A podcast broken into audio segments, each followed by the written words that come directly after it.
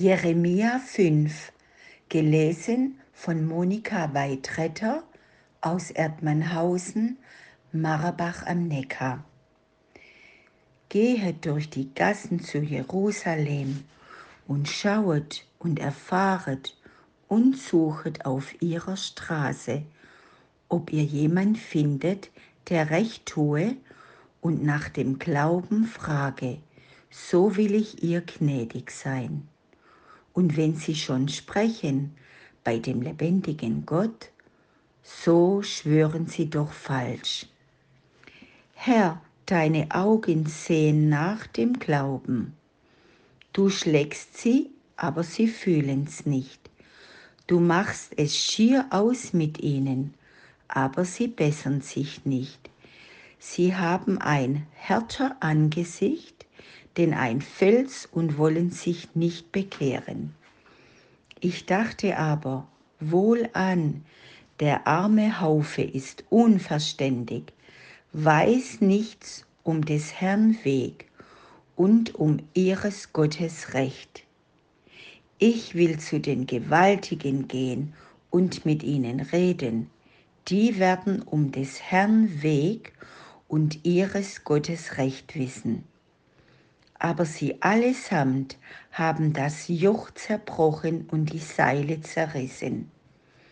Darum wird sie auch der Löwe, der aus dem Walde kommt, zerreißen, und der Wolf aus der Wüste wird sie verderben, und der Pater wird um ihrer Stätte lauern. Alle, die da selbst herausgehen, wird er fressen denn ihrer Sünden sind zu viel und sie bleiben verstockt in ihrem Ungehorsam. Wie soll ich dir denn gnädig sein, weil mich deine Kinder verlassen und schwören bei dem, der nicht Gott ist?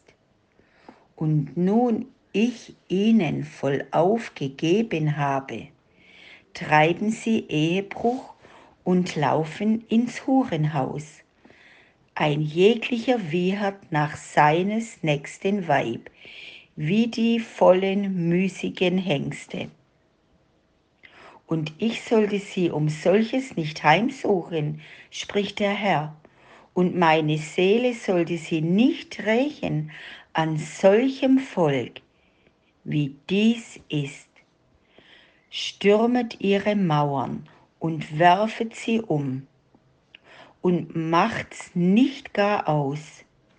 Führet ihre Reben weg, denn sie sind nicht des Herrn, sondern sie verachten mich, beide, das Haus Israel und das Haus Juda, spricht der Herr. Sie verleugnen den Herrn und sprechen, das ist er nicht, und so übel wird es uns nicht gehen. Schwert und Hunger werden wir nicht sehen. Ja, die Propheten sind Schwätzer und haben auch Gottes Wort nicht. Es gehe über sie selbst also. Darum spricht der Herr der Gott Sebaoth, weil ihr solche Rede treibt, siehe, so will ich meine Worte in deinem Munde zu Feuer machen und dies Volk zu Holz und es soll sie verzehren. Siehe, ich will über euch vom Hause Israel, spricht der Herr, ein Volk von ferne bringen und ein mächtiges Volk, ein Volk von alters her, ein Volk, dessen Sprache du nicht verstehst und kannst nicht vernehmen, was sie reden. Seine Köcher sind offene Gräber, es sind eitel Helden. Sie werden deine Ernte und dein Brot verzehren. Sie werden deine Söhne und Töchter fressen. Sie werden deine Schafe und Rinder verschlingen. Sie werden deine Weinstöcke und Feigenbäume verzehren. Deine festen Städte, darauf du dich verlässest, werden sie mit dem Schwert verderben. Doch will ich's, spricht der Herr, zur selben Zeit mit euch nicht gar ausmachen. Und ob sie würden sagen, Warum tut uns der Herr, unser Gott, solches alles?